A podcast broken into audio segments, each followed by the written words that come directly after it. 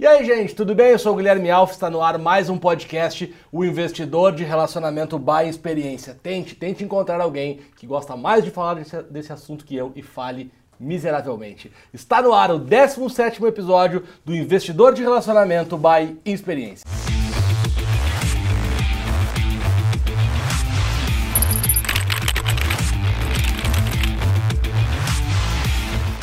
Estamos aqui mais uma sexta-feira, lançando mais um podcast Investidor de Relacionamento by Experiência. Você pode ouvir no Spotify, no Deezer. Você pode também assistir esse podcast, porque a gente tem umas câmeras maravilhosas aqui com o glorioso baixo do Notus Studio gravando aqui. E por que by Experiência? Porque experiência é a minha parceira nesse projeto. A gente está fazendo juntos esse podcast. Sigam lá, arroba não é inexperiência, não é experiência, é experiência de inspiração com experiência. Você segue eles nas redes sociais, entra no site, cadastra, tem um blog, muito conteúdo bacana para vocês lá. E hoje estou recebendo aqui primeiro, primeiro podcast de casal. Palmas para quem? Para mim, não para eles. Leandro e Renato. Grande presença. Obrigado por terem topado Obrigado o a convite gente, aí. obrigado. Obrigada a você. Muito obrigado. A Prazer. Rê, tá Feliz estar aqui. a Rê tá estreando nos podcasts. Rê. Exato, estreia. Estreia. Aliás, eu- não, a gente, como a gente tava conversando, eu não sei, eu vim aqui receber uma aula, tá, gente? Não, mas eu vim aprender contigo aqui. Não, tem Vamos nós que todos aprender com o Leandro, que são é, é, é, PhD. ele sabe muito. A gente sabe um pouquinho de relacionamento, recebe mais de câmera, de... Não, eu entendo de dar vida a um texto, só isso. Legal, obrigado por topar ter vindo aqui. Obrigado, a gente gente. tem trazido convidados de áreas muito diferentes. Eu tô super curioso para bater um papo com vocês, porque a gente tem aqui um RP empresário, uma atriz empresária, então acho que o papo vai ser bom. Todo episódio a gente começa sempre contando uma história. Sempre conto uma história para identificar, até porque eu gosto muito de contar a história. E hoje eu vou contar a história de um cara chamado Bruno Ranieri. Um abraço pro Bruno. Aliás, fica o convite aqui ao vivo já pro Bruno vir no podcast. Tô te esperando aqui, irmão, pra você vir aqui, porque a gente tem muito para conversar. O Bruno, olha que, olha como são as coisas. Eu gosto de contar porque às vezes parece que relacionamento é uma coisa de outro mundo, assim, né? Que é impossível você chegar. O Rodolfo, que trabalhava comigo, foi num evento, um evento normal, de futebol. E teve uma palestra dos caras da Bridgestone, porque a Bridgestone é uma marca que patrocina Libertadores e vários campeonatos de futebol. Terminou a palestra, o Rodolfo foi lá, pediu o cartão do cara. Simplesmente pediu o cartão do cara. Pegou, chegou no escritório, me entregou, ó, cara, fui lá, conheci esse cara da Bridgestone aqui. Legal. A gente escreveu pro cara, falou, ô, cara, tudo bem e tal. Pô, eu trabalho com o Jeromel, o Jeromel vai jogar Libertadores, Libertadores é Bridgestone. O que vocês precisarem, eu tô à disposição. Passou um tempo, esses caras me procuraram e contrataram o Jeromel para fazer uma campanha de Bridgestone. Legal, podia parar aí, certo? Vendi pro cara e tal. O Bruno me ligou e disse assim, cara, tem a esposa de um diretor que gosta muito do Grêmio, tal, não sei o que, e me pediu uma camisa do Jeromel autografada. E vocês devem imaginar, gente, quando a gente trabalha com jogador, o, o que mais tem é pedido de camisa. Tem muito. E, vou contar uma coisa pra vocês, que é, a gente não tem 200 camisas. Eu tenho uma camisa de Jeromel. A gente não tem, eles não têm, eles não ganham assim de 10 em 10 por jogo e tal. Mas, enfim, era um, era alguém que tinha comprado uma campanha e tal. Eu fiz a mão, peguei a camisa. Ela, ele- ela queria a assinatura do Luan.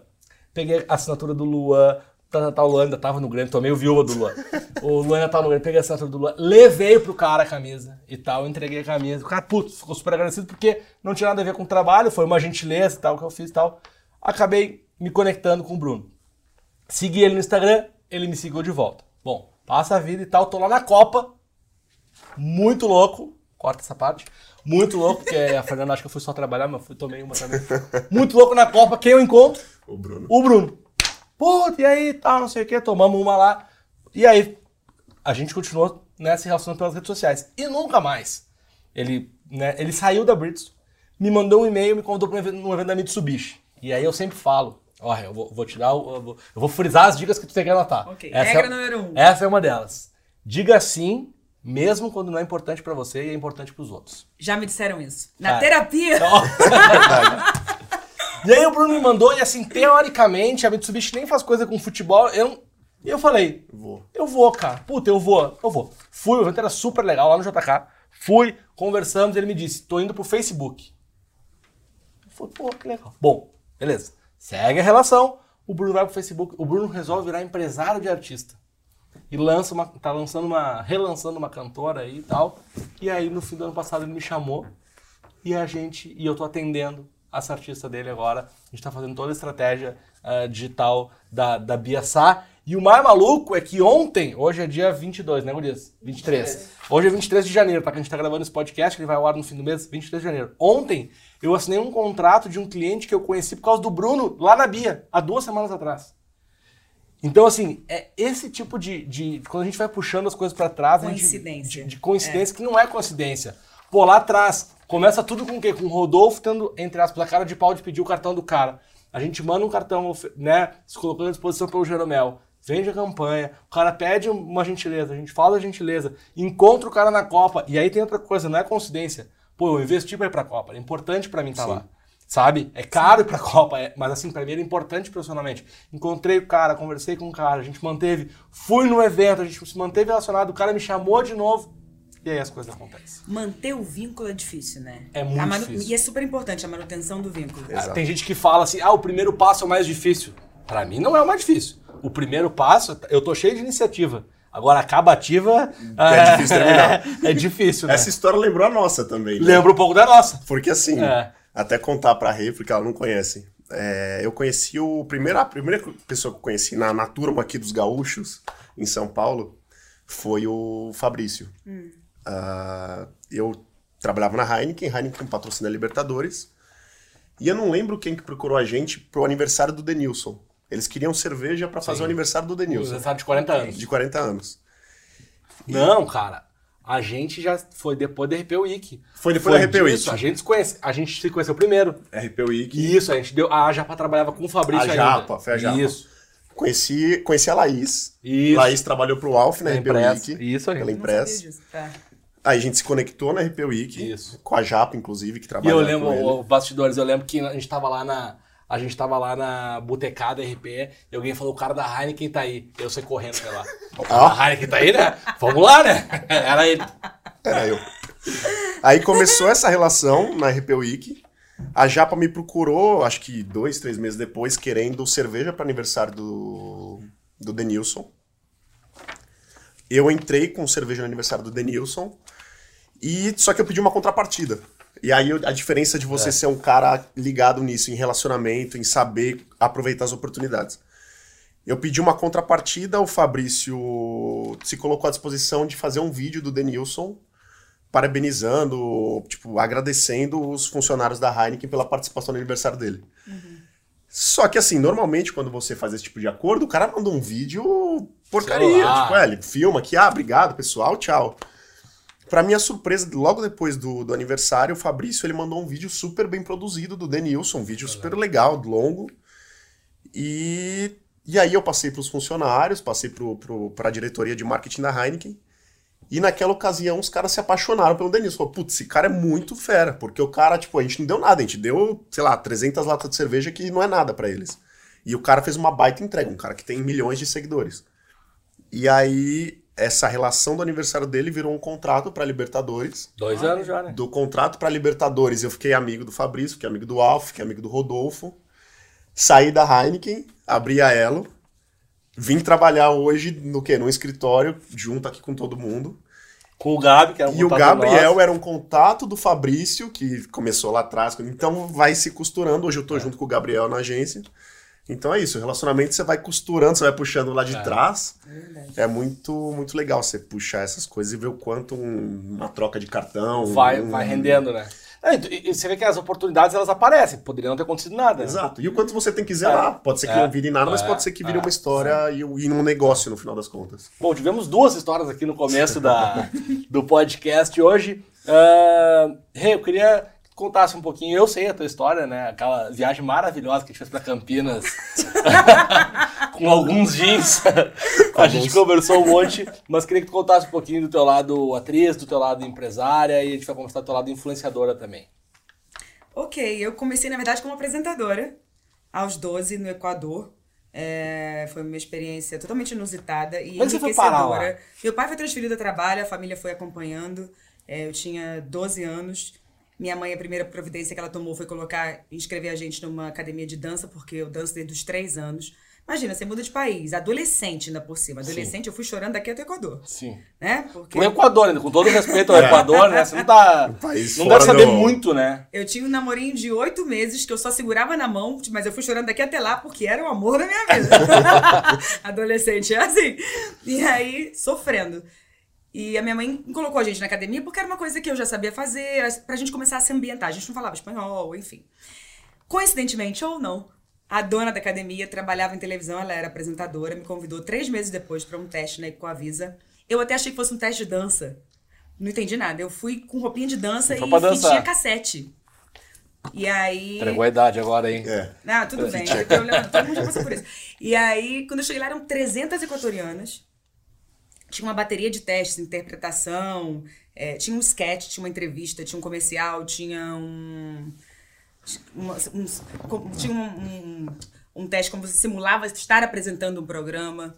Tinha, enfim, uma bateria de testes. E aí, canto. E aí, no final, perguntaram quem aqui sabe dançar. Tipo, era eu e mais uma. E daí me tiraram. Eram 300, viraram três. E aí, depois desse segundo teste, comecei, investiram em mim durante um ano.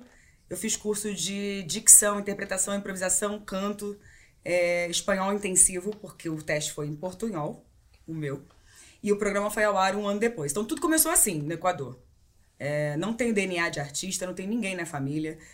Não conhecia Se virou ninguém sozinha. Foi na base do improviso. E, e foram oito anos apresentando.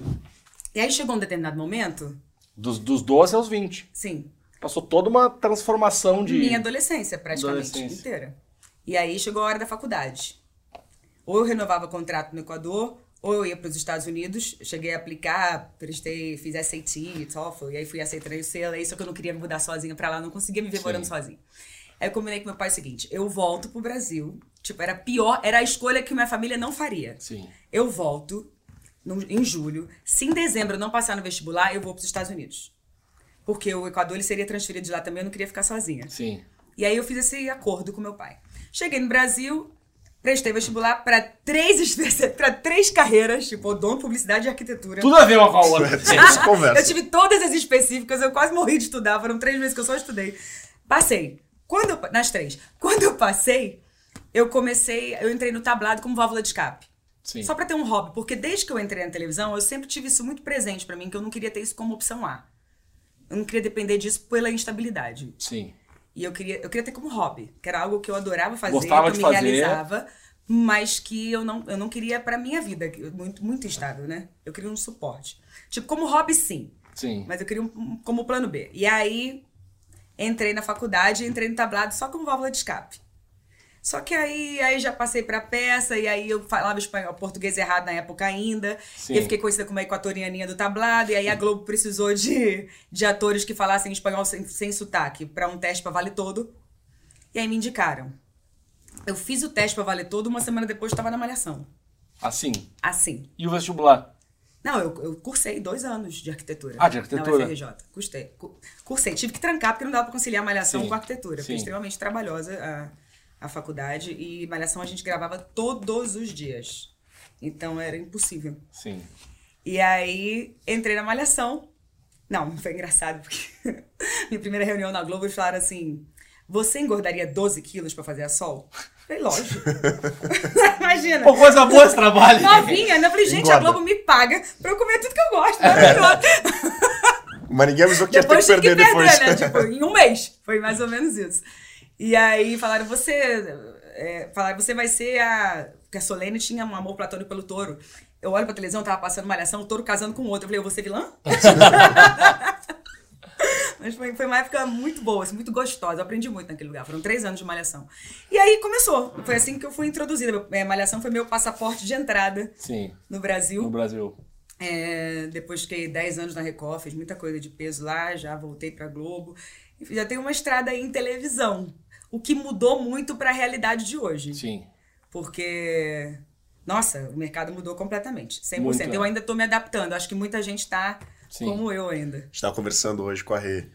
Como hoje o mercado digital de influenciador e tudo mais, falando também de relacionamento, tem impactado todas as profissões, Todas. inclusive a dela. Sim. O A quanto hoje é importante você ter uma base de seguidores, enfim, isso é tão relevante quanto você ter É, talento. isso, isso é um trabalho tão, tão grande quanto se preparar para uma novela, para né, um programa e tal. Hoje o digital ele é um, um- uma parte do, do trabalho muito. Exato, E que que a dá muito trabalho, né? Que Exato. não é assim, não é, não é só fazer um stories, né? Não. As emissoras dependem. Se você pegar aí os últimos reality shows ou a própria novela em si, se você pegar os atores, o pessoal que participa, hoje eles têm buscado muito nas redes sociais Sim. os personagens. Você pega o próprio Big Brother antes de, de estrear o- a edição atual, eles fizeram um dia só com o influenciador É. para poder lançar o programa para a galera do digital ser impactada para depois vir e migrar para TV. Então acho que essa transformação Não, mudou muito. Antigamente a gente fazia portfólio e a gente entregava na porta, né? Tinha os produtores de elenco, os diretores, quem a gente conseguia acessar. Hoje em dia não. Hoje em dia você tem a rede social como vitrine. Você mostra Sim. o que você quiser. É um portfólio É o- atualizado. Exato. Você mostra. E abriu muita concorrência também, né? Sim. Porque hoje tem muito mais gente. Não, e tem outros parâmetros também, né? Acho Sim. que o vai falar mais sobre É, isso. você pega, por exemplo, a a Rê participou há pouco tempo num programa no Multishow que chama Os Rones. Os três protagonistas principais são pessoas que não vieram da TV, não são atores. Eles vieram do humor da internet, Da que é o. Whindersson, Whindersson Nunes, o, O Tirulipa Tirulipa e a GQ. e a GK. Você sabe que pessoas assim, por exemplo, são fenômenos da web, pessoas que sacaram bem. Sacaram Bem, rápido, como, como- já aprenderam como usar a ferramenta muito bem, tiraram muito proveito disso, tiram até hoje. Uhum. Muita gente vivendo disso. mu- E vivendo bem, é, né? vivendo bem Sim, disso. Vivendo bem. E assim, provavelmente pessoas que antes da rede social não tinham oportunidade. Sim. É. E aí, através da rede social e da liberdade que isso A internet oferece, propicia esse alcance. ele se lançou e foi crescendo, crescendo, crescendo, exatamente. E como, como, e como o meio um recebeu fenômeno. isso? Olha, o meio tá ainda se, se, se reencontrando, né? Eu acho que ainda nem recebeu. Sim. Eu acho que ainda não absorveu. Sim. Tá, tá buscando absorver. é, em todos os sentidos. Você vê emissoras passando por uma série de transformações, é, funcionários, imprensa, gente. Imprensa. é. Quantas, quantas revistas, quantos sites fecharam? Por quê? Porque antigamente tinha flagra, hoje em dia não tem flagra. Hoje em dia a pessoa fala, tô aqui no shopping, não tem É, não flagra. existe mais. Então não existe mais. O próprio paparazzi, né? Ele, ele, ele, Ele perdeu, Perdeu né? emprego. É. Perdeu o emprego. É. Raramente você vê. Legal, a gente vai, vai. Acho que tem um montão de coisas pra gente conversar aqui. Eu queria que contasse um pouquinho agora da tua história também Tá. pra, pra gente. Você Vamos era do lá. Equador também? Não. Você é menino que ela abandonou quando foi pro Equador? Foi. Ela me largou de criança aqui. Isso é um trauma na sua vida, Leandro? Bom, eu, na verdade, minha carreira ela foi toda feita ah, na indústria de consumo, né? Eu sou relações públicas, assim como Aí você. sim. É, eu tive a felicidade de. Logo, meu, meu primeiro trabalho foi numa agência muito grande aqui de, de São Paulo, que é a Impress. Eu comecei minha carreira trabalhando, atendendo a Unilever. Ah, passei a atender Ambev. Trabalhei na Ambev durante um tempo. Foram cinco anos. Depois eu fui para Brasil Quirim, que foi a empresa que comprou a Skin Cariol. Ah, e depois ela foi comprada pela Heineken, onde eu terminei minha carreira na cervejaria. E foram 10 anos só de cervejaria. Ah, o bom de ter passado por isso é porque a área de comunicação de uma cervejaria é uma área muito intensa. Se você parar para ver eventos de qualquer tipo, ah, sempre o principal patrocinador, a, a, a companhia que mais faz ações, Cerveja. normalmente são as cervejarias. Porque é, uma, é um mercado muito concorrido e que precisa desse tipo de, de atenção. Então foi uma baita escola para mim. E chegou a determinado momento que eu vi que existia uma necessidade de. Uma necessidade não, até porque já existem outras agências. Mas eu vi uma oportunidade de ter um negócio meu linkado, linkar o público, o influenciador. Então a visão que eu tinha com o influenciador, o relacionamento que eu já tinha com esse pessoal por conta dessa história na cervejaria, com a minha bagagem corporativa. Sim. Então tinha toda aquela expertise de planejamento, de coisas que a empresa pede e tinha um relacionamento com esse público. Foi aí que eu tive a sacada de, de criar Elo, que justamente faz esse link. Então eu linko as marcas, as ações de marca para, enfim, lançamentos de produtos com os influenciadores para que a gente chegue no público final. A história, basicamente, bem resumidamente, é essa. Então, minha carreira toda construída sempre em, em cervejaria. ah, e depois da cervejaria, agora com foco bem grande no mercado de influência marketing, influenciadores digitais. E aí o relacionamento pra ti ele é fundamental, né? Fundamental. Aliás, desde sempre, como a gente falou lá no início, Uh, um exemplo foi uh, o que a gente teve com o Fabrício, com o Denilson. Mas desde sempre foi relacionamento. Antigamente, muito com imprensa, com.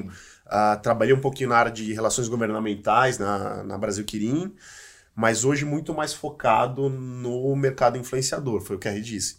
Hoje a imprensa, por mais que ainda seja um público extremamente importante para o relações públicas se comunicar, as áreas de comunicação das empresas ainda se comunicam muito com esse público, o influenciador hoje tem um papel fundamental, principalmente quando você fala de venda. Acho que quando você fala de construção, de reputação de, de, de marca, eu acho que a imprensa ainda tem um papel Sim. fundamental.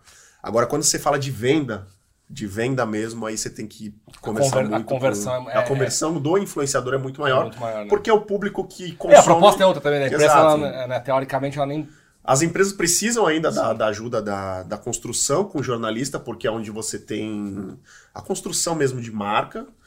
É, porém, eu acho que para venda, que no final é o que todas as marcas hoje querem, é o influenciador que tem esse papel hoje cada vez maior. E uma coisa que, desculpa, uma coisa que mudou muito, né? Porque antigamente a gente fazia, a gente era contratado para fazer comercial, Sim. já vinha o texto pronto, tinha o diretor que já tinha escolhido tudo, o cenário, o que seria feito, marca, marcações, tudo. Hoje em dia não, hoje em dia existe uma liberdade assustadora. Sim. Porque a gente meio que brinca de ser diretor, a gente escolhe, a gente recebe um briefing, mas você não recebe o texto. Então você cria o texto. Sim. Você eu, por exemplo, gosto de me dedicar. Então, assim, você lê o que tem que ser feito. E aí você tem que estudar a melhor forma de passar aquela mensagem. Sim. Então você pensa no cenário, você pensa em figurino, você pensa. Da forma assim, que teu público coisas que antigamente entender, você não fazia. Exatamente. Mas até que a empresa quer isso. Sim. Porque, é. assim, era muito engessado antes. Hoje em dia, não. Hoje em dia, quanto mais tiver a sua identidade. Melhor. Melhor, melhor, mais vai chegar no seu público, sim, que é o que eles querem. Sim. Né? É, cada vez mais. Acho que as próprias empresas estão entendendo isso. Porque antigamente você pegava três, quatro anos atrás, vinha o briefs e falava para o influenciador assim: ó, você tem que falar tal coisa desse jeito, assim, assim, assado. Só que a gente começou a ver que não igual. funciona. É. Porque o público da rede está acostumado a conversar com a rede daquela forma que ela vende. Se eu mandar uma mensagem para ela, não, você tem que ser dessa forma, não vai conversar. Não Sabe o que, que, é isso?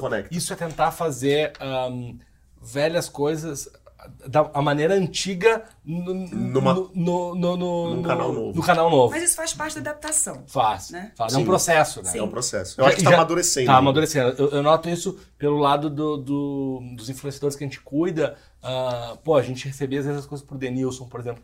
Pô, o Denilson, ele tem uma linguagem muito característica dele. Muito, né? Ele tem uma coisa...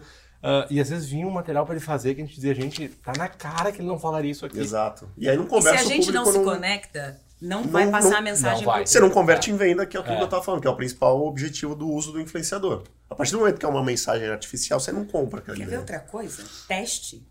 Teste, a gente teste. recebia um texto, a gente ia pro estúdio fazer o teste, alguém dirigia. É. Hoje em dia não, você recebe o texto, você faz em casa. Você manda pelo é. celular.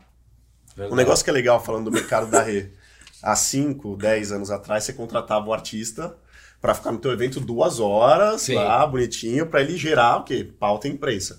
Hoje o artista não precisa nem ir no teu evento. Se você conseguir a postagem, ele até vai lá para fazer. Mas se ele for, fizer um history, postar que ele tá Já lá. tá lindo. Ficar 10 minutos e entregar o conteúdo no digital, pode ir embora. Então, é uma mudança muito grande. É do que a gente tinha 10, 5 anos atrás, porque para a realidade de hoje. E deixa eu explicar um negócio para quem está ouvindo aqui o podcast, quem está assistindo também, que é que hoje de manhã eu gravei um outro podcast e eu falei sobre isso. A gente que vive no mercado da comunicação e tal, uh, influenciador, marca, entregas, para a gente é muito comum porque isso é o nosso dia a dia. Sim. Tem muita gente que está ouvindo o podcast, isso é super legal, que é de outra área, dentista, arquiteto e tal. E a galera tem uma frase que você já deve ter ouvido, com certeza vocês já ouviram que é, ah não, ela até ganha para fazer isso, como, como se assim, como se fosse um ganhar fosse um extra, né? Ah, ah tu viu a Renata lá tá fazendo propaganda do copo, ela até ganhou para fazer. Sim, é Sim, é um trabalho, né? No caso, é uma entrega. É, ela virou é, um. É um negócio. Ela virou um veículo de comunicação. Ela virou um veículo. E então, gente, vocês estão ouvindo o podcast que não são desse mercado, vocês não imaginam. Isso é um mercado que movimenta milhões hoje. E que, como o Lê falou, dá muito resultado para as marcas. Muito resultado. Muito resultado. Tanto que a agência do Lê ela é exatamente focada nisso. Focada. Ou seja, já tem uma agência, né? Não é a única, Sim. no Brasil inteiro, com certeza, já tem agência só cuidando disso. E a gente tem vários estudos, várias pesquisas que mostram o quanto é efetivo. Acho que um exemplo, um exemplo bem simples de se entender Uh, hoje você pega uma campanha ali na, na novela das nove, por exemplo. Começou a campanha, a primeira coisa que você faz, acabou, foi o comercial da TV. Você pega o celular e desliga da TV. Sim. verdade. A tua atenção não tá lá. Então, a, pra onde vai tua atenção? Vai direto pro influenciador. Você vai pegar Sim. o Instagram e vai ver. Então, eu tô investindo lá na, na campanha de TV, não que não seja efetiva, para Uhum. alguns casos é, funciona.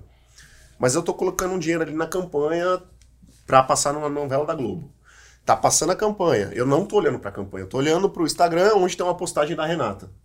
Que é uma pessoa que eu confio, que eu admiro e que eu sigo. O que, que eu vou acabar comprando? O que, que eu vou converter em compra? A campanha da TV que você, enfim, nem sempre vai se conectar, porque é uma pessoa que você não conhece que está dizendo aquilo, ou com uma pessoa que você é fã, que você admira, que é aquela. Então, acho que isso é uma prova que, de fato, o mercado de influenciador, de influence marketing, ele converte muito em venda. Eu acho que muito por conta dessa conexão. Que a campanha em si, hoje, é mais difícil você se conectar. Ah, e tem uma coisa muito maluca. Eu li um dado ah, semana passada que 76% das pessoas não acreditam na publicidade. Sim. De alguma É forma, verdade. né? De alguma forma não acreditam na publicidade. E aí eu pensei num negócio muito maluco que é o seguinte: vocês já viram que a publicidade ela virou um castigo? Quer ver um exemplo? Spotify. Se tu pagar, tu não ouve propaganda. É verdade. Agora, se tu quiser ouvir de graça, tu tem um castigo que é ouvir a propaganda. Exatamente. Não é É uma maluco? penitência. Virou uma penitência. Aplicativo, você pega, você baixa aplicativo, jogo em celular, esse tipo de coisa, todo. A penitência de você não pagar por ele é você É. ver a propaganda. É, E aí é de se avaliar, será que vale a pena você investir nisso? Porque o consumidor está sendo impactado por um negócio que ele não quer. sim. Então ele talvez soa, talvez. Ao mesmo tempo, a propaganda é o que sustenta, Exato. Assim, né? óbvio. Tipo, também não dá pra tirar a propaganda, né? Não, Porque- e eu acho que tem que ser muito bem pensado. A propaganda funciona. Porém, você preci- você precisa saber de que forma de que você forma? Não, e aí é muito maluco também, vamos, a gente tá falando mal das propagandas, vamos falar mal das pessoas também. Que daí a pessoa fica braba quando ela tem que pagar por um conteúdo, Exato. não é? Ah, não, eu não vou pagar R$19,90 lá pra assistir não sei o que e tal. Sim, mas tu não quer pagar, tu não, Não quer, quer ver- propaganda. Aí você quer o quê? Quer que trabalhe de graça. a, a galera tem que pagar. Vocês acham que esse negócio de influenciador, ele é uma bolha, é uma moda ou veio pra ficar? Eu tenho certeza que veio para ficar, porém é um mercado que está se amadurecendo ainda. Eu acho que ainda vai se transformar muito. Hoje ah, é muito amador. Se você pegar a, boa parte dos influenciadores, eles vendem o trabalho deles de forma amadora ainda. Eles se vendem de forma amadora. Porque, na verdade, ser influenciador meio que virou uma profissão. Exato. Graças às redes sociais. Mas ninguém tá Ninguém tá preparado. preparado. Tem acho uma coisa pessoas- nova pra vocês Exato. influenciadores, Tá né? todo mundo aprendendo. Existem Sim. pessoas já que estão preparadas. Se você pegar o caso aí de um Whindersson Nunes, que é um gigante, ah, esses caras eles já estão se preparando. Eles já são. Sim. Já funcionam como uma empresa, de fato. Sim, são uma é minoria. empresa. É. Exato. Agora, se você pegar boa parte dos influenciadores, considerando aí que você tem influenciadores grandes, tem micros, tem nanos, tem milhares de influenciadores para todo tipo de campanha, todo tipo de ação. M- mais da metade, muito mais da metade, não está preparado ainda para esse mercado. Então está se amadurecendo ainda muito e eu acho que tem um longo caminho que a gente está entendendo. Como agência, a gente também não está 100% pronto. Todo dia é uma novidade, todo dia você está E tudo muda, muda muito buscando rápido. né? métricas novas para provar que aquilo lá é efetivo, porque antigamente a gente avaliava o influenciador pelo alcance dele. Ah, ele tem 10 milhões de seguidores e ele funciona. Mas não corresponde. Aí começou a ver que, a, que não, de fato não funcionava. Que existem outras métricas, outros elementos que fazem aquele cara ser bom ou não. E aí você começa a ver engajamento, começa a ver outras coisas. Aí vem uma nova onda de pessoas que são micros, que se conectam mais do que o macro, que é aquele cara que está distante de você. Sim. Então eu me conecto muito mais com o Alf, que é um cara que trabalha na minha profissão, que está no meu meio, que mora na minha cidade, do que com um cara que mora no Nordeste e tem 20 milhões de seguidores. Então, aí existem várias coisas que vai se linkando. Então, a gente vai aprendendo no dia a dia o que funciona, o que não funciona. Então, além do influenciador que está amadurecendo, as agências estão amadurecendo, as empresas As estão amadurecendo. É. Então, acho que é um mercado que veio para ficar, porque existe essa relação de confiança, de você confia no que aquela pessoa fala. A gente tem que ter muito cuidado para não soar falso. Então, a história tem que ser bem contada, tem que ter uma Sim. verdade. Pra isso existe porque a aprovação tem- da empresa. Exato. Eu acho que o um papel briefing. da agência é muito construir essas histórias verdadeiras, porque só você pegar um influenciador e dar uma grana para ele, para ele postar, vai soar falso, não vai ter a conexão, você não vai converter em venda. Até porque, por incrível que pareça, eu tenho defendido. Tem muita gente que diz que a gente está vivendo a era da fake news. Aham. E eu acho que não. Eu acho que a gente tá vendo a era da verdade. Concordo. Exato. Porque tá todo mundo exposto. Todo não- mundo ganhou voz. Ganhou voz. E outra, você pode enganar, mas vai, vão Uma descobrir. Ah, uma Sim. hora cai, porque hoje em dia é muito fácil alguém, sei lá, vamos dizer que a rede que ela é sustentável, tá? É muito fácil alguém pegar e um dia vai lá, filma você jogando no lixo da piscina, um negócio no chão. Todo mundo tem celular e todo mundo tem rede social. Todo mundo. Não. Então é muito fácil. Ah, tem um caso emblemático do, do Cocielo, que é um influenciador grande. Sim. Ele é um cara que hoje ele não tem um posicionamento de racismo, de nada do tipo, de homofobia, nada disso. Porém, na, na- nas Olimpíadas passadas, a Coca-Cola colocou um dinheiro, McDonald's, outras marcas nele. E durante as Olimpíadas, tweets deles de 3, 4 anos atrás vazaram deles com, com colocações homofóbicas, colocações racistas. E aí você vê que o cara ele perdeu o contrato, tudo. Então, Sim. você deixa um rastro. Então, a verdade Ah, é é. muito. Tem, eh, sobre isso tem uma história que eu sempre lembro que ela é maravilhosa. Maravilhosa não, coitado do cara, né? Mas é uma história, uma história pra gente ver como o rastro digital, ele é um perigo. Teve um jogador, eu não vou saber o nome dele, tá? Mas ele foi contratado pelo São Paulo. Ele foi anunciado pelo São Paulo, esse jogador. Ah, contratamos lá o Alf. Acharam uns tweets dele de 2012, 2010, quando ele era moleque, xingando o São Paulo. Você tem esse rastro. Mas já E aconteceu muitas vezes. Cancelaram! Os Sim. caras cancelaram o contrato. O cara não foi contratado, o cara perdeu o emprego. Né? E aí eu nunca mais ouvi falar desse cara, eu acho que ele nem virou jogador. Olha o impacto que, que pode ter. Né? Sim. E aí, voltando na fake news que a gente tava falando. Acho que fake news sempre existiu, né? Se você pegar, sei lá, as histórias que as nossas avós contavam, Sim. existiam várias fake news. Só que até a gente saber da verdade, passavam-se anos. Hoje não. Hoje, se eu falar alguma coisa aqui que seja fora da verdade, você vai entrar na internet, vai pesquisar. Não, Leandro, tô falando merda. É, é. Então, rapidinho você consegue pegar. Então, por isso que eu acho que falam muito de fake news. Você nega algum contrato para ser influenciadora se, não, se, se aquilo não tiver verdade para você? Eu acho assim, quando você recebe um convite, primeiro você tem que avaliar se o produto tem a ver com você, né? Porque se não tiver também, se você não acreditar, você também não vai conseguir vender. Tá, mas isso é real ou, ou, ou- ou é, ou é, ou é casos papo? e casos, mas assim, eu acho que é, é algo a ser considerado. Sim. Porque dinheiro pelo dinheiro, se você. Porque você não vai dar resultado. Exato. E às vezes não tem a ver com a sua imagem. Sim. Pode ser isso também. Então, assim, é possível negar? Sim. Lógico. Uma outra coisa, vocês ah, hoje estão trabalhando também como, como casal em algumas campanhas. Como que é essa relação? Ah, não, mas é, é RP e influenciadora. Isso, né? isso, isso. Ah, mas sim. como que... De vez em quando pedem eu ler sair nos meus stories. Você acredita nisso? Ah, nós estamos criando um monstro. Mas, Nós- gente, ele virou influenciador agora? É. a, a, Rê- a Rê tem entrega já para esse final de semana que Com tem que você? fazer comigo. Como é que eu faço? Olha aí, ó. Olha aí. vamos cobrar um extra? Mas é mais caro se ele aparecer. Eu preciso ganhar minha ponta, né, amor? Também acho. acho justo. Na verdade, agora, além da a Elo, além de, de da- do braço que a gente tem de, de atendimento ao cliente, buscando influenciadores, a gente está criando agora, a Rê que deu start Foi a nisso, um ideia. braço, Eu, eu lutei pra convencê-lo, tá? É, um, um braço não de, de agenciamento, mas um braço de ter um time nosso. Uhum. Então a gente está criando um, um time da Elo, Um cast. um casting É. Legal. de influenciadores que a Tem gente vaga vai... lá? Ó, Vamos escrever, hein? Tem potencial.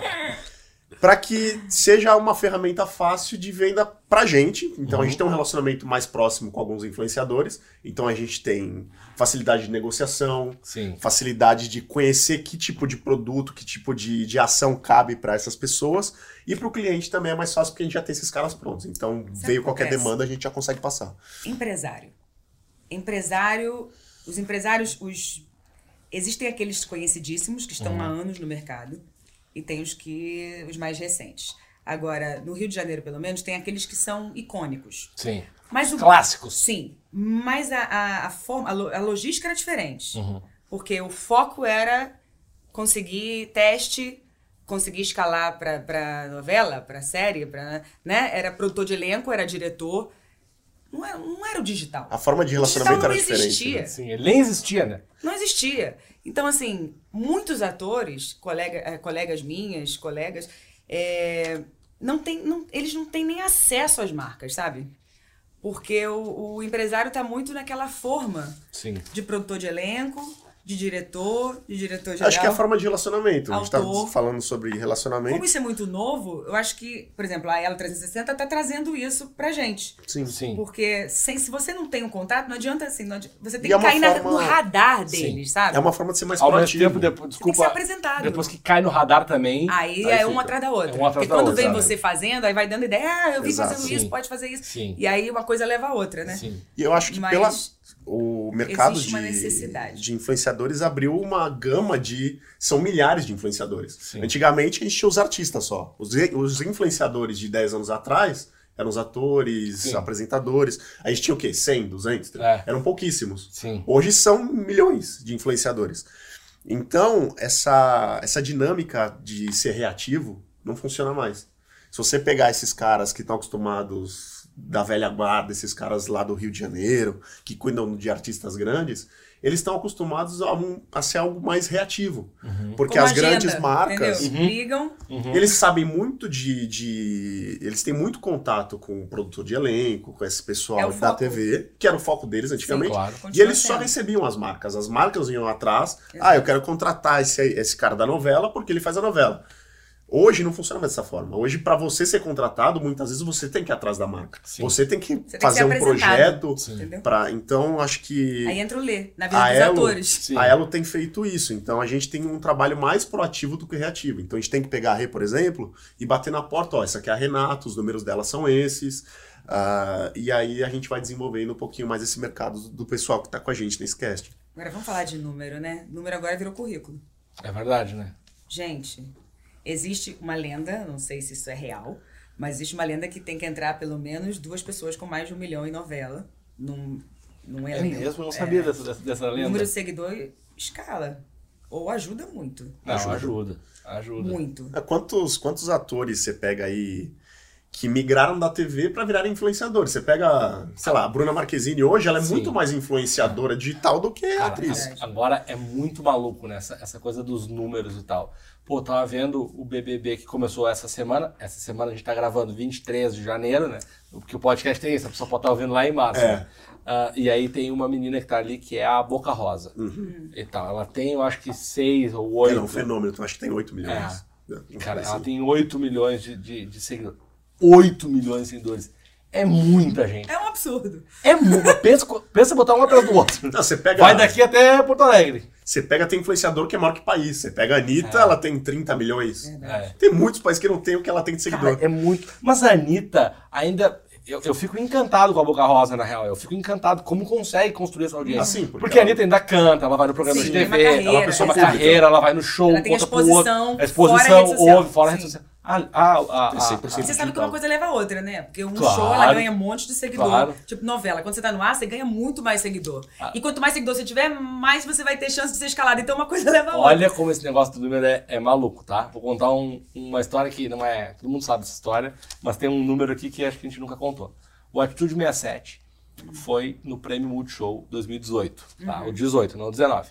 Eles já tinham. Já estavam. Já tinha uma lá, bagagem. já, já tinha uma bagagem, já estavam conhecidos, assim, mas assim, já estavam conhecidos, cerveja de garrafa já tocava, já tinha show no Brasil inteiro, a gente tinha, assim, 220 mil seguidores no Instagram e tal, e aí, o que na banda é muito maluco, né, porque ah, eu sofro com isso ali, que eu, eu cuido da atitude, porque as pessoas, elas, elas não querem seguir a banda, elas querem seguir os artistas, Ah, né. tá.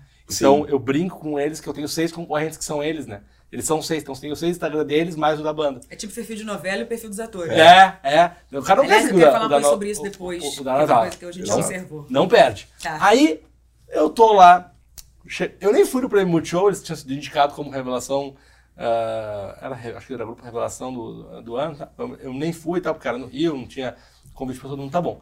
Aí eu tô chegando em casa, meu celular começa. Foi o dia que o Leandro beijou a Anitta. Um Leandro tava lá. nunca decepciona. O Leandro, é. Aí, Eu tava lá nesse dia. sabe quantos seguidores a gente ganhou? Imagino. 100 mil seguidores em 12 horas. 100 mil. Eu falei, eu vou me demitir. Isso é Eu uma. passei o ano inteiro aqui, não fiz eu tava lá dar um Era beijo. só pegar. Era só dar um, se me dissessem antes.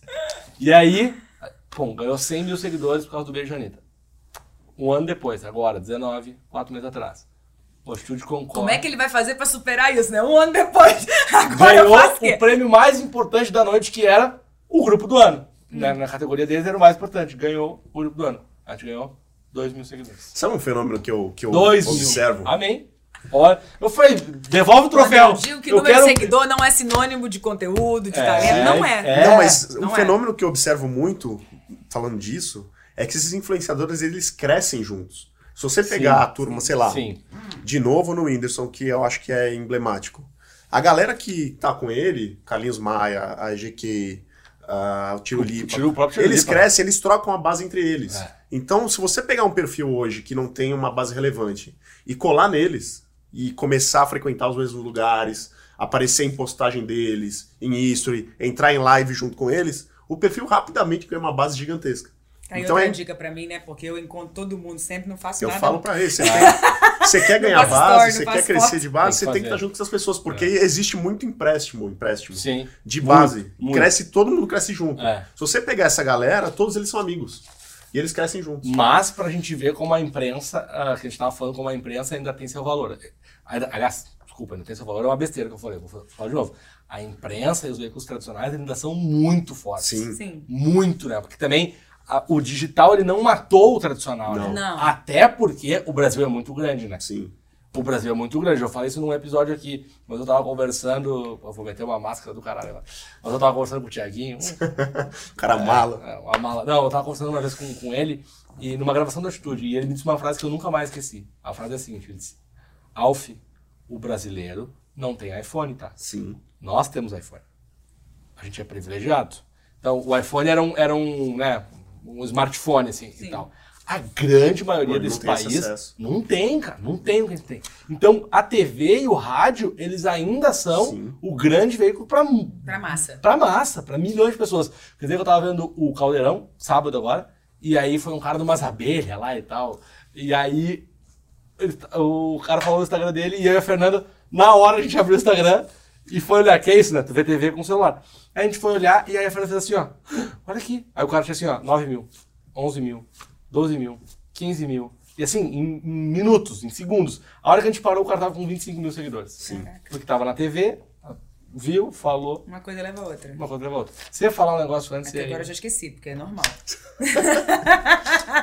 Acabou Mas que eu lembro. vou- Ah, lembrei. É, vou falar do Réveillon, que a gente se conheceu. Tá. Você tava onde, Devassa? Eu, é, tava na Heineken e a marca era Devassa. Tá. Contrataram, teve um Réveillon que a Devassa patrocinou, levaram duas casas de convidados. Uma de atores, uma de influenciadores. Mesmo número de pessoas. Com os mesmos privilégios, com, com tudo. Todos com os mesmos direitos. Influenciadores e? Uma casa de influenciadores e uma, Uma casa, casa de, de atores. atores. Ah, de tá, atores. já tá. E o que a gente chegou à conclusão foi: os atores foram levados pra fazer a matéria pra imprensa, tipo, os nomes, tipo, pra dar credibilidade ao evento, Aham. sabe? É, Renato Domingues, Paloma Bernardi, no Réveillon de Santo É André. porque o grande público, a galera que não tá tão conectada, ainda quer saber do artista, claro. Claro, claro. Tipo, ah, pô, a artista da novela que eu vi tá lá, pô, é legal. Sim. Agora, o cara que tá conectado, na, a Rê Domingues, tá, eu vi ela na Malhação, mas não sei se eu vou tomar cerveja por causa dela, porque... Sim, sim. Mas a GQ que tá lá, pô, eu vejo ela todo Sim. dia na internet, já Sim. vou tomar. Eles foram levados pra divulgar. Só pra fazer story, né? Pra Exato. divulgar a festa. Tô aqui. Então, assim, mudou muito, né? Sim. É muito Aí Exatamente. você sente, porque é o mesmo peso. Exatamente o mesmo peso. Cumpre funções diferentes. Com, com funções Você diferentes. acha que dá pra, pra o cara construir uma carreira de, de, de influenciador como, como profissão, assim? Eu acho que sim. Hoje existem empresas, até um cliente lá da agência, que é a Ubix, eles dão cursos de aceleração para micro-influenciadores que queiram crescer. Então tem aula de gestão de, de carreira, de gestão de negócio mesmo, como se fosse um empreendedor. Tem como produzir conteúdo de fato, a aula de câmera, a aula de foto, ah, do que, que é conteúdo relevante, o que, que não é. E eu acho que é um caminho, sim, de algumas pessoas começarem a se preparar para que sejam influenciadores lá na frente. Vai ter faculdade. Eu né? acho que em breve Vai, vai. a gente vai chegar num cenário. E é engraçado, né? Tinha a, a- falavam, né? Até falavam num tom, às vezes até meio debochado, mas a, a blogueira, depois o youtuber É verdade. e agora o influenciador, né? Mas era, no início era pejorativo. Era pejorativo, né? É, era pejorativo. era blogueira. Era. Me, me conta uma coisa, me conta uma campanha que tu fez de influenciador, assim, que tu lembra que se- que seja legal e tal, pra, pra gente exemplificar. Fácil, né? Fácil. É. Eu sou embaixadora do Uber Eats. Adoro as da piscina, eu adoro. Não. Adoro. Viu? A audiência aqui, aqui tem audiência. Embaixadora do Uber Eats. Eu amei quando me convidaram. Aliás, eu fiquei muito feliz, porque é- é- eu amo. eu uso realmente na vida. Então, Sim. assim, pra mim não é difícil falar de Uber e Uber Eats. Sim. Porque faz parte da minha rotina, né? E aí eles mandam os briefings. Você tem mais ou menos de dois a três por mês, com a data certa, o que você precisa falar, algumas dicas e horário não. Horário não tem. Horário é. Normalmente se pede que o influenciador, como o Instagram já dá aquele relatório de Sim, horário, ele olha ali. que Melhor você hora, siga a é. melhor hora pra postar, mas não existe. Até porque não é pre- a, do, a rede do Alf é o melhor horário é às nove da noite, a Sim. minha é uma da tarde, então varia muito. Mas, por exemplo, fiz- fizemos outro juntos também de AMI. A Mi foi muito legal. Acho que foi o mais AMI desafiador Foi o mais fez. desafiador. Porque Que a é AMI AMI? foi um web series. Como é que fala? Websérie. Uma websérie. Sério. Foi uma websérie. Então, assim, toda semana É, ó. tinha um novo capítulo, digamos Uhum. assim. É, a minha eu acho que vou. Desculpa, amor. Pode falar. É que a minha, assim, é uma experiência de perfume nova, que nunca ninguém viu. É uma experiência sensorial de perfumes. Perfume é uma categoria super fechada. A gente tá acostumado a usar perfume importado. Sempre. A gente pouco conhece de perfume. Uhum. Então, tá, que sabe que que é é o seu francês. A Eu gente sei tem que eu cheiro, gosto. gosta ou não gosta, É. mas a gente não sabe dizer por quê. Nada, não sabe nem o que é É feito. gostoso ou não, é, é doce, é minha. cítrico, tá, só sei É. isso. E aí eles vieram com um briefing lá pra agência que era mostrar de fato como é que você pode escolher um perfume De forma consciente. conhecendo o perfume de forma consciente. Legal. E a gente tinha pouco tempo para mostrar isso através de rede social. Então tinha lá os, os stories contratados e os posts no feed. E a gente desafiou os influenciadores de construir uma história para que isso fosse contado. E a Rê fez parte dessa campanha. Foi mais desafiador, porque você tinha que sentir. A primeira semana você recebe a primeira coleção. E aí você sentia os três perfumes. E aí tinha uma experiência online. Você tinha que dizer qual a cor que aquele perfume te remete, qual paisagem, qual sensação. E pra todos. E com isso você vai também. É um autoconhecimento. Claro. Porque você vai descobrindo por que, que você sente um cheiro e não gosta, ou gosta, Uhum. entendeu? E vai, a gente aprende também a identificar, né, cada coisa, tipo, o que, que é frutado, o que, que é, amadeirado. A madeira. Foi muito interessante. Assim, Legal. serviu pra mim, eu trouxe pra minha vida também. Foram quatro semanas. Foi, foi muito legal, foi o mais trabalhosinho. Foi mais trabalhoso. É. E você você lembra de alguma campanha, não precisa falar o nome, tá? Da, da marca, mas que deu errado, ou que você teve um problema. Eu gosto de falar de tragédia aqui também nesse. Problema. Eu já tive problema, por exemplo, de fechar com uma marca de. Uma marca que tinha alguma série de restrições por questões regulatórias. Por exemplo, você fala de alimentação infantil. Quando você leva isso para a internet, o influenciador ele tem uma série de coisas que ele não pode fazer. Por exemplo, até com bebida alcoólica tem isso, tá? Mas, por exemplo, o influenciador com alimentação infantil, a criança, dependendo da idade dela, não pode estar com mamadeira. Só que meu filho, com 5 anos, usa mamadeira. Mas para campanha de internet, você não, Não pode, pode. usar. Então, se você não ficar muito em cima, pode ser assim, essa campanha que eu fiz especificamente eram 50 influenciadores. Então é muita gente para você coordenar e que tudo saia 100%. E aí, um- vez ou outra, a pessoa tá acostumada a dar alimentação pro filho com mamadeira, vai lá e chama mamadeira. Não poderia ter porque regulatórios, o CONAR não permite. A bebida, por exemplo, você não pode estar consumindo a bebida. A bebida não pode estar sendo levada à boca, em nenhuma hipótese. Então, Ah, por isso que a galera sempre fala. Ah, é, a bebida alcoólica, você não pode consumir ela. Você pode mostrar, você pode estar com ela aqui na cara, mas você não pode tá estar ingerindo. bebendo, tá ingerindo. Então são alguns cuidados que você tem que ter. Como eu vim de uma indústria, de uma escola que é muito chata, que a bebida alcoólica é uma questão polêmica, então eu levei isso pra gente, então a gente tem muito cuidado. Cuidado. Mas que é um risco. Eu acho que não, não teve uma crise grande ainda, mas já teve coisa de ter que apagar uma postagem, ter que mudar. é, mas foi o máximo que a gente teve de problema. Cara, ouvindo vocês dois falar, assim, acho que a maior lição do dia de hoje é que dá muito trabalho, Dá trabalho. Fiz uma- eu fiz uma campanha muito legal no final de E ano. precisa ser muito bem planejado, porque senão dá errado. Sim. Fiz uma campanha muito legal da Seara, né? Porque eles Seara. escolheram, eles selecionaram, eles, enfim, contrataram as influenciadoras e eles selecionaram a seguidora que mais. Não, e aí fez. Primeiro a gente teve que postar que a gente ia participar, que a gente ia dar uma. Que a Seara, junto com a gente, estava promovendo uma grande surpresa de Natal. E aí que eles comentem todas as fotos, comentem a, a última foto, o último post da marca, é, porque eles vão estar de olho no, no nosso seguidor mais participativo. Aí tinha que comentar, eu sou seguidora da Redomingo, não sei o quê. Tipo, bombou o Instagram deles. né? É, centenas Que de era muita gente, todo, mundo- todo mundo queria participar. Sim. E aí eles escolheram a seguidora mais presente na, na vida digital de cada uma das influenciadoras e promoveram um evento muito legal. E esse encontro foi surpresa. Elas foram sem saber que a gente estaria lá. Que foi muito legal. legal. Essa campanha é legal porque Muito mostra legal. o quanto girar o engajamento Sim. torna a campanha mais efetiva. legal. E teve o lado real também, né? Porque teve Sim, um encontro, eles promoveram sim. um encontro. gerou Quando você mídia, faz foi o quando você faz o seguidor, o fã, participar de fato, É. quando ele tem uma, um papel dentro da campanha, a campanha se torna mais efetiva. Não, e todo mundo querendo ir. Depois de ver quem foi, os outros todos querendo Exato. estar lá. Querendo estar lá. Sim. Então muito acho que legal. é uma lição que acho que a gente pode ficar de falando de relacionamento também. Quando você traz o, o, o fã, o internauta, pra ação mesmo, quando ele tem uma participação ativa naquilo, Sim. porque para participar ele dependia daquilo. Já fiz ações que o quanto mais o influenciador tivesse de engajamento, mais ele ganhava. Isso acontece muito. Tem gente que põe cupom, que tem que ter participação e tudo mais. Então, quanto mais se dá o papel pro influenciador, mas pro influenciador não, pro, Pro pro fã, seguidor. pro seguidor, mais engajamento normalmente você tem na tua campanha. A, a Ari, que é uma das minhas parceiras lá na, na Todo Mundo Precisa de um RP, ela tem uma, ela tem uma, um- uma, uma definição que eu adoro, que é não existe mais on e offline, é, É tudo online. É online. E é isso. É verdade. É online, né? Não existe E- e essa aí é- separação. É, muito bom porque funciona. Tem quatro perguntas que eu faço em todos os programas. Programas, olha que chique. em, em todos os, os podcasts. Tô adorando o Alfa os apresentador, gente. os podcasts. Ahn, como cada um de vocês na, na, na- na sua faz ah, relacionamento? Ou não faz? Renato Domingues. Eu me relaciono com o Leandro Glery. Isso eu contratei ele pra fazer pra mim. Agora eu faço por ela. Mas isso é importante. Porque se você. Eu sou tímida. Engraçado que você me acha super extrovertida, Sim. mas eu sou tímida. Quando eu tô nervosa, eu falo mais, eu rio mais, eu tenho isso. Então pareço extrovertida, mas não sou. Então, na hora de fazer esse relacionamento, porque é uma coisa que- você tem que ser presente, né? Sim. A gente falou no início isso. Você tem que se manter. A, a manutenção É. disso.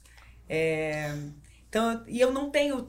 Por ser mais na minha, eu não tenho assim uma rede tão ampla de contatos. Sim. Então, assim, ou você tem que ter os contatos e saber fazer o relacionamento, ou você tem que ter alguém te representando que Sim. faça ou tenha. E é engraçado, né? Porque quem vê de fora acha que porque você é atriz e, e fala Que eu conheço todo bem, mundo. E conhece todo mundo. Exato. É, As pessoas têm, né? É. Inclusive eu. Sim. É, a gente tem essa. Mas assim, a gente não precisaria de empresário. É. Não é Tem não? uma frase que já foi dito nos seus, nos seus podcasts e que a gente também falou aqui de maneira diferente.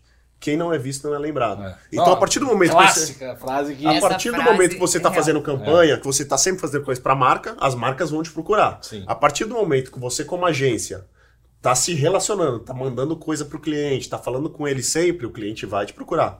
Então, acho que é meio clichê, mas que acho que é a, a premissa número um, falando de relacionamento. Quem não é visto não é lembrado de fato. É, e aquela velha história, né? Um relacionamento que a gente não interage vira só um contato. Vira só um contato. É verdade. Né? É verdade. E aí Muitas tem vezes você milhares é de pessoas na frente que É. vão virar um relacionamento. Muitas vezes você é escalado não é por falta de talento, é por esquecimento mesmo. Sim. Porque é tanta gente no mercado Sim.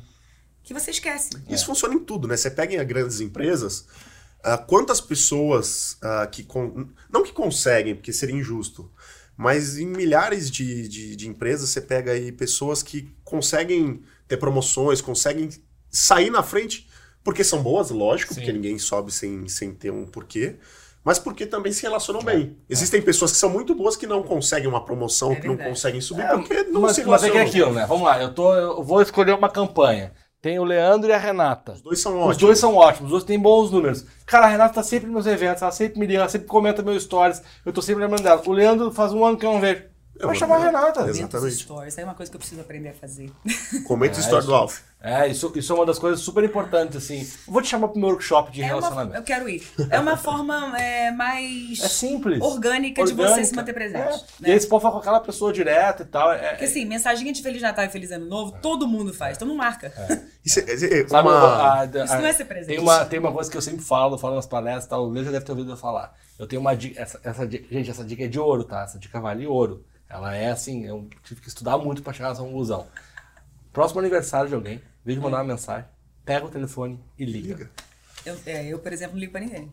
A próxima, testa. Nunca. Só faz um teste. Só liga. O o próximo aniversário tu for, liga. Eu liguei essa. E o problema é que eu tô contando isso tanto que as pessoas estão descobrindo que isso é uma tática minha. Que daí eu ligo e eu ligo e falo assim: ah, não, só um pouquinho, né? Pô, Lê, eu podia te mandar uma mensagem, né? Pô, tu é meu irmão, pô, tem que ligar.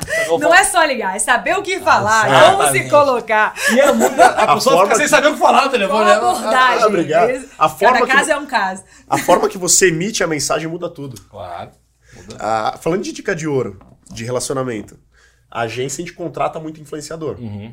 Ah, e é impressionante quando você tem um relacionamento bom, o quanto o valor muda. Sim. Se eu pegar o Alf, por exemplo, eu sou seu amigo. O Alf, o valor dele é 10 mil reais pra contratar ele pra qualquer coisa, pra um post, qualquer coisa. Agora eu sou amigo dele, tenho um relacionamento muito bom com ele. Se eu chegar ao Alf, eu preciso, cara, a gente é tá uma parceria, você é meu amigo, essa marca é importante pra mim. Com certeza. Faz por cinco dessa vez. Com certeza. Então você consegue. Aí é uma dica de ouro que vale dinheiro. Então o relacionamento é muito importante até nesse momento. É. Você consegue ter uma barganha, consegue negociar melhor quando você está próximo do influenciador, É verdade. do artista, do quem for. O cara fica com mais boa vontade, né? Boa vontade, total. Outra, outra pergunta das, das clichês aqui. Ah, e aí acho que vale principalmente você. Você junta clientes de marcas diferentes da Match pra fazer novos Sim, negócios entre elas? totalmente. Existem vários eventos que a gente pode fazer cross-marketing, porque eles se complementam. Então, por exemplo, mesmo na cervejaria, na, na época da Heineken, a gente fazia, sei lá, o camarote em Salvador.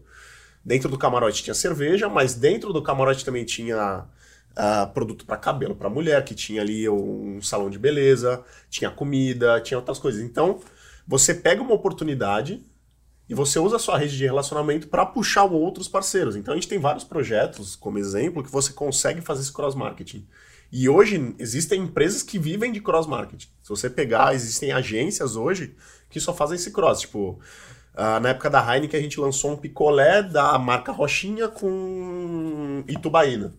Então, cross-marketing, eu queria. E você faz barulho pros dois. A Skol, por exemplo, já lançou sorvete com. E aí também- uma base, uma base é emprestada à outra, né? como a gente Exato. Você consegue impactar todos os consumidores. Então, cross-marketing é muito importante e é muito feito em várias, em várias oportunidades.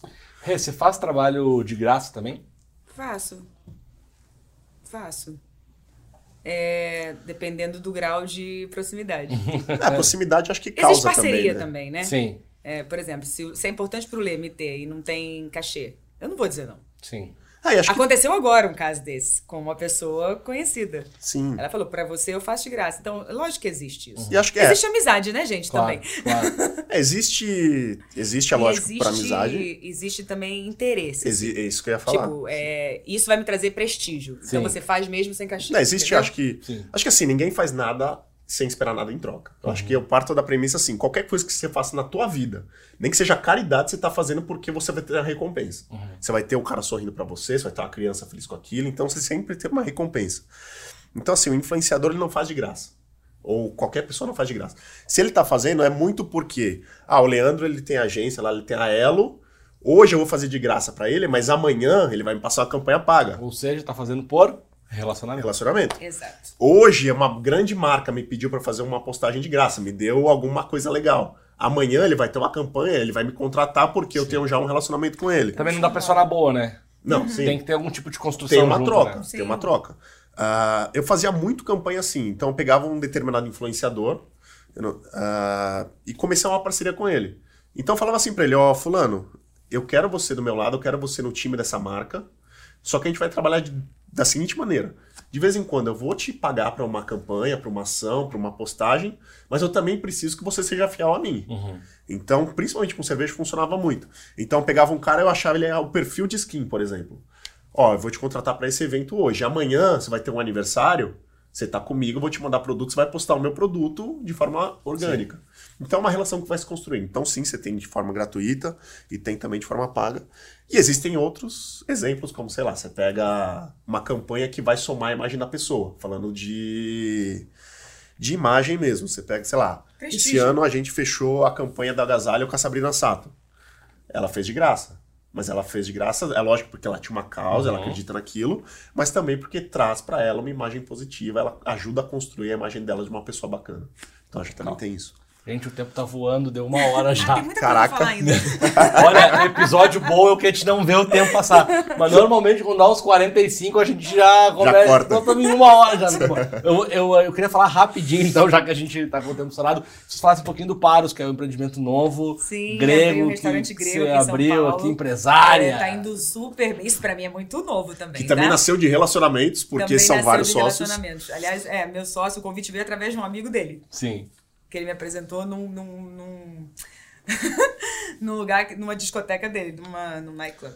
É, mas, gente, eu não tô de frente, porque, assim, obviamente não é meu ramo. Claro. Então, pra eu estar de frente, é muito, é muito bom você. Relacionamentos. É muito bom você ter alguém que entende daquilo Claro. na comissão de frente. Agora, onde entro eu? Onde entra a Gabi Lopes, minha sócia também?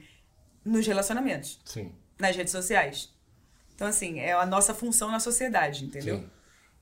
Via como é importante para os negócios também. Qual é o Instagram? É Paros? Para os Para os bar. bar, Para os bar. todo mundo convidado. Restaurante Aí grego, sim. tem Ah. cada prato delicioso. Quebra os pratos?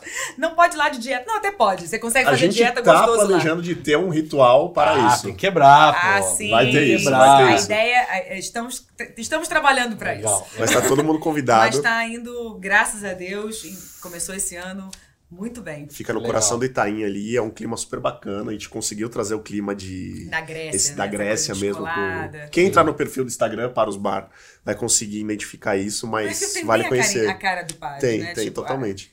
o clima do Paros. E é gostoso, tem música, tem vários drinks, inclusive é forte em drinks. Aí sim. É, a gente trouxe o ex-chefe do Fazano. Eu acho que o pessoal aqui do podcast, todo mundo poderia sair hoje. Eu acho que a gente podia ir direto pro Paros.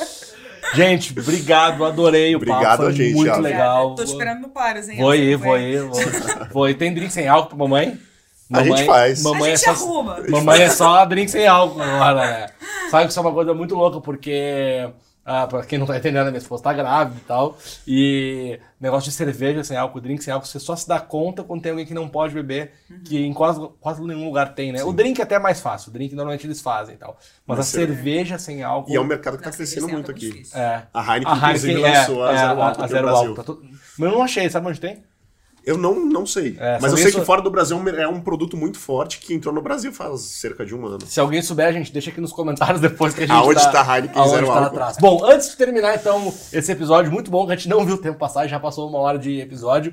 Uh, espero que vocês tenham gostado, que estejam ouvindo tanto quanto a gente tá gostando de bater esse papo. No final do, de cada episódio, eu sempre tenho as três dicas que não vão mudar a vida de ninguém. Por que, que elas não vão mudar a vida de ninguém? Seria muita pretensão a gente achar que a gente vai mudar a vida de alguém com, com três dicas, né? Então essas dicas elas não mudam a sua vida, você que tá ouvindo, mas elas te ajudam de alguma maneira, elas te inspiram, elas te fazem pensar, elas te fazem, de alguma maneira, mexem contigo. Então vão pensando em cada um numa dica, que eu vou dar uma. Então, como nós somos em três, hoje normalmente eu dou duas e o meu convidado dá uma, como vocês são dois, cada um pensa em uma aí. Entendi. E a minha dica, ah, ela é uma frase da hum, Kyla Grissom, que é uma frase que eu adorei. Eu já tinha visto essa frase, eu tinha perdido ela e eu achei essa frase de novo, que é o seguinte: pare de tentar ser incrível e seja útil.